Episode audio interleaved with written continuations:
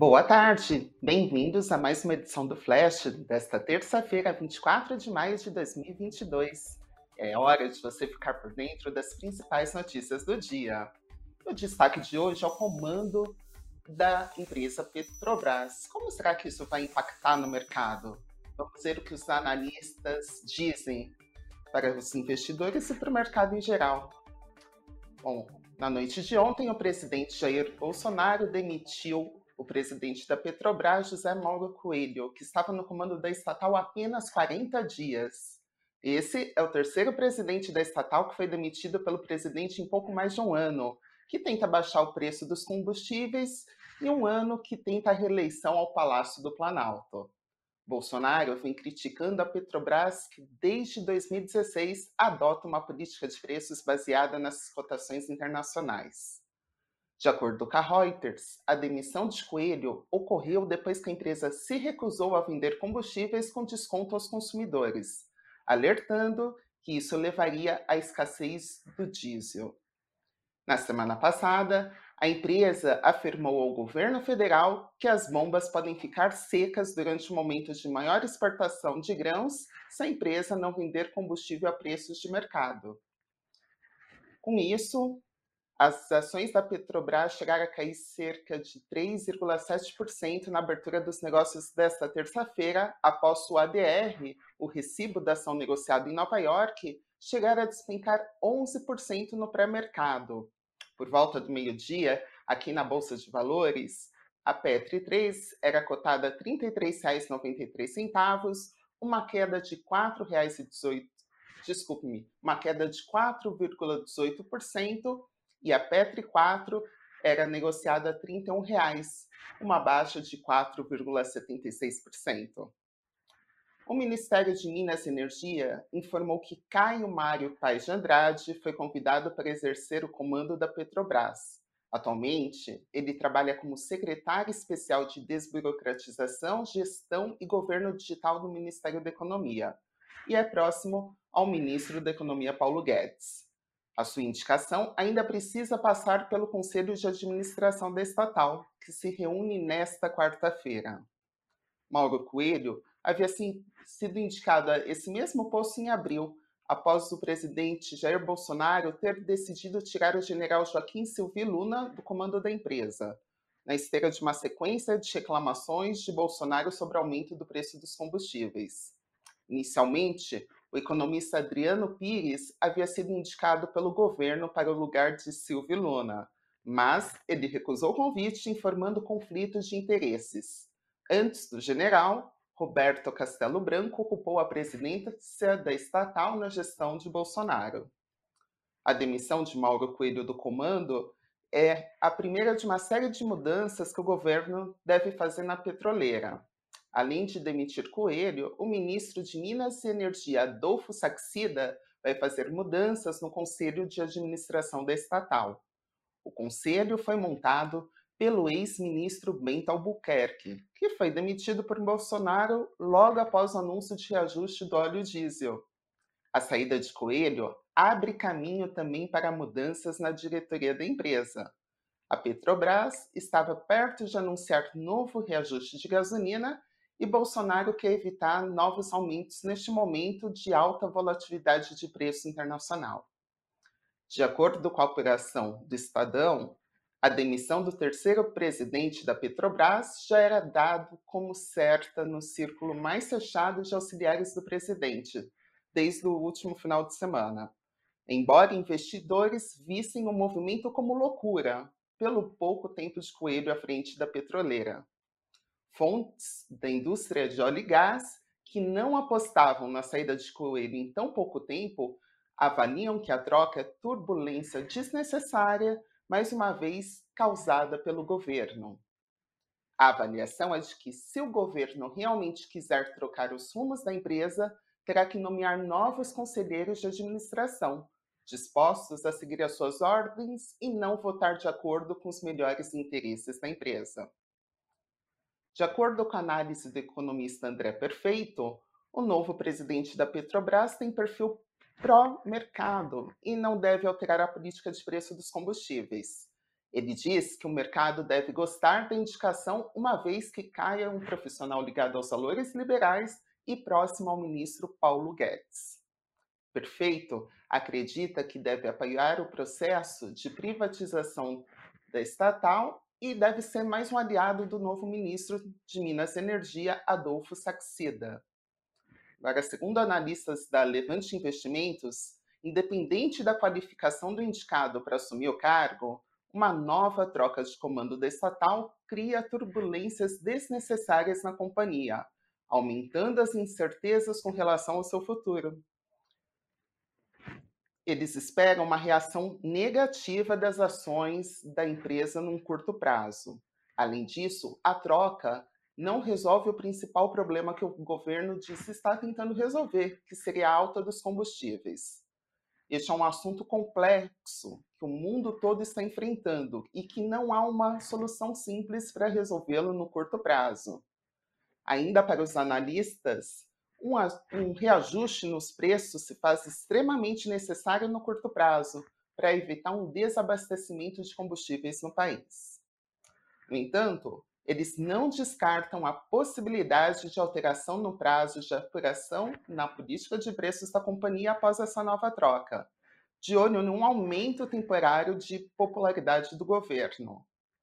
Eles destacam que essa mudança traria impactos severos na companhia, assim como na economia brasileira. Uma mudança no plano de investimentos também pode ser prejudicial, reduzindo o montante que pode ser destinado aos dividendos e que vem atraindo investidores para o papel.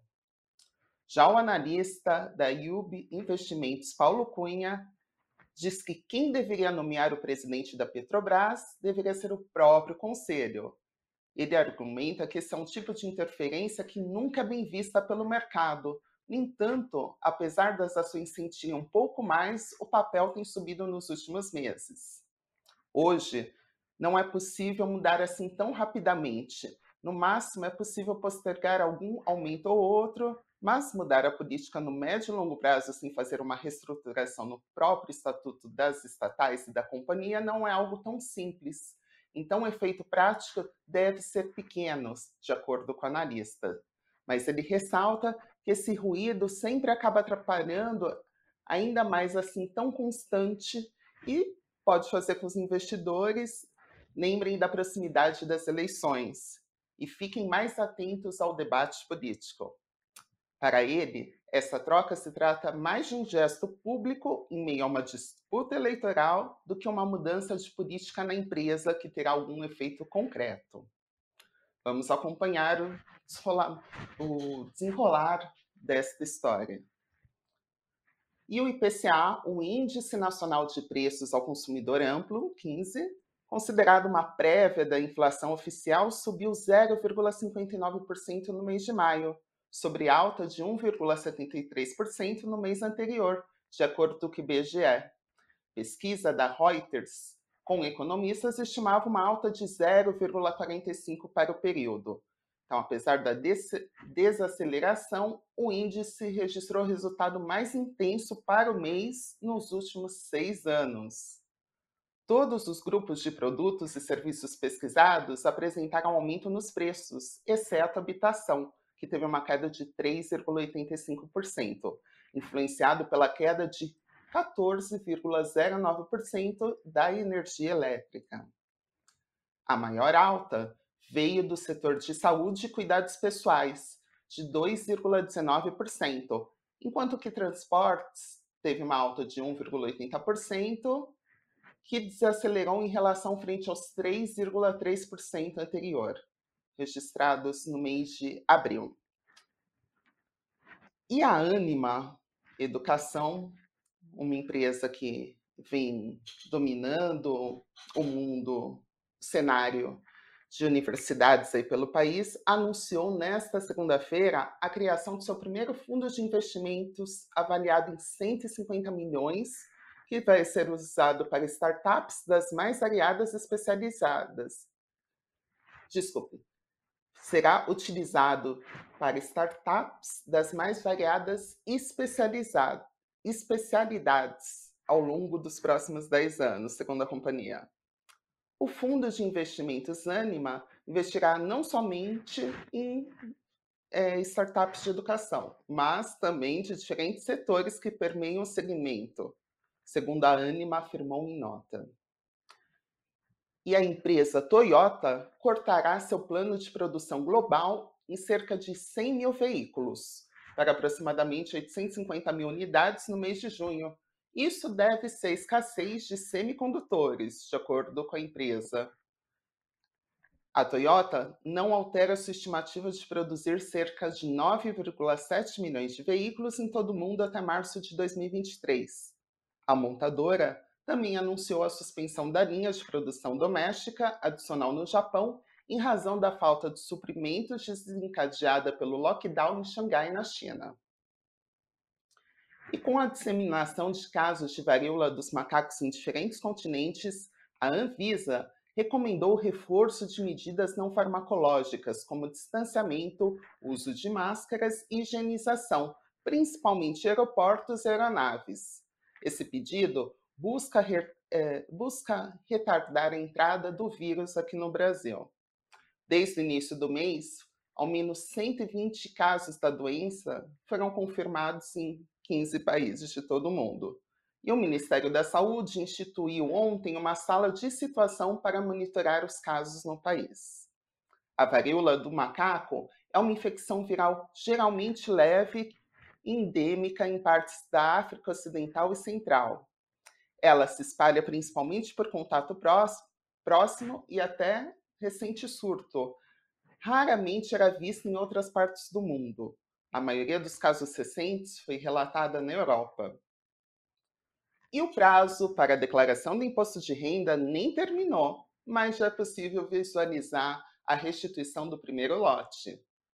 A Receita Federal disponibilizou na manhã desta terça a consulta ao primeiro lote de restituição do imposto de renda de pessoa física 2022.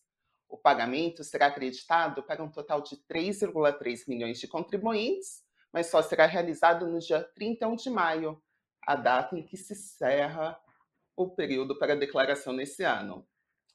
O valor do pagamento da restituição desse primeiro lote está avaliado em 6,3 bilhões de reais. E, de acordo com o governo federal, o montante será destinado a contribuintes que têm prioridades legais, como idosos, contribuintes que possuem alguma deficiência física ou mental ou moléstia grave, e aqueles cuja maior fonte de renda seja o magistério. Além disso, esse lote contempla restituições residuais de exercícios anteriores. Para conferir se você foi contemplado nesse primeiro lote, acesse a página da Receita Federal na internet, clique em Meu Imposto de Renda em seguida, consultar a restituição. E o Ibovespa, principal índice da Bolsa Brasileira, opera em queda nesta terça-feira, após o governo federal ter decidido promover essa troca de comando aí na Petrobras. O mercado também reage ao dado da inflação medida pelo IPCA 15 em maio, que veio acima do esperado pelo mercado. Por volta do meio-dia, Ibovespa recuava 1,53% aos 108 658 pontos. Já o dólar avançava 0,57%, sendo negociado a R$ 4,83. O Bitcoin era vendido a 28.999 dólares, uma queda de 4,01%. E agora vamos aos destaques do Invest News desta terça-feira. O tema do programa Cafeína mostra que uma vacância menor, os fundos de logística podem aumentar o aluguel. Sami Dana, Sami e Doni Denucci mostram onde investir segundo as recomendações do mercado. E o destaque do nosso site, investnews.com.br, é uma reportagem que mostra como se prevenir e proteger seus dados do celular em caso de roubo, furto ou até mesmo eu e a Erika Martin ouvimos especialistas que dão dicas sobre o assunto. Uma alternativa encontrada por algumas pessoas é a aquisição de um segundo aparelho para sair na rua apenas com um celular onde não há nenhum aplicativo bancário. Bom, vamos aos comentários do dia. Rafael G. Eu estou aproveitando essa queda de desconto para comprar uma Spectre 4. Uma boa, hein, Rafael? No momento de queda que a gente compra as ações. Felipe Pina. Estou esperando a queda para entrar no setor, mas sou de RRP3. Alain Menezes. A outra moça saiu? Não, Alain. A nossa querida Fabiana Ortega está de férias e eu estou aqui substituindo ela nesse período. Daqui a algumas semanas ela está de volta. Pessoal, vou encerrando por aqui. Não deixe de acompanhar às 6h30 da tarde as informações sobre todo o cenário político no Boletim Invest News. Uma ótima tarde para vocês e até amanhã.